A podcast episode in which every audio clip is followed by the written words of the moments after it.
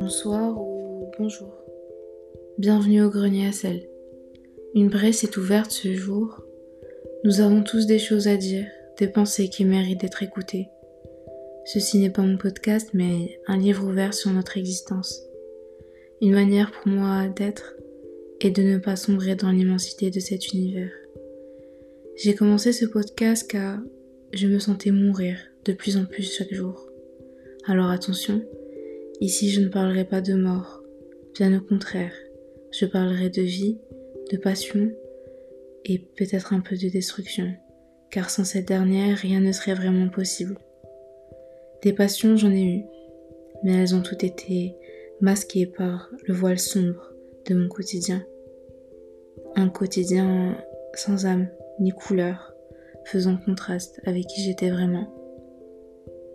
Par ce podcast, j'aimerais qu'on puisse ouvrir nos cœurs à la beauté de la vie et qu'on puisse la célébrer ensemble.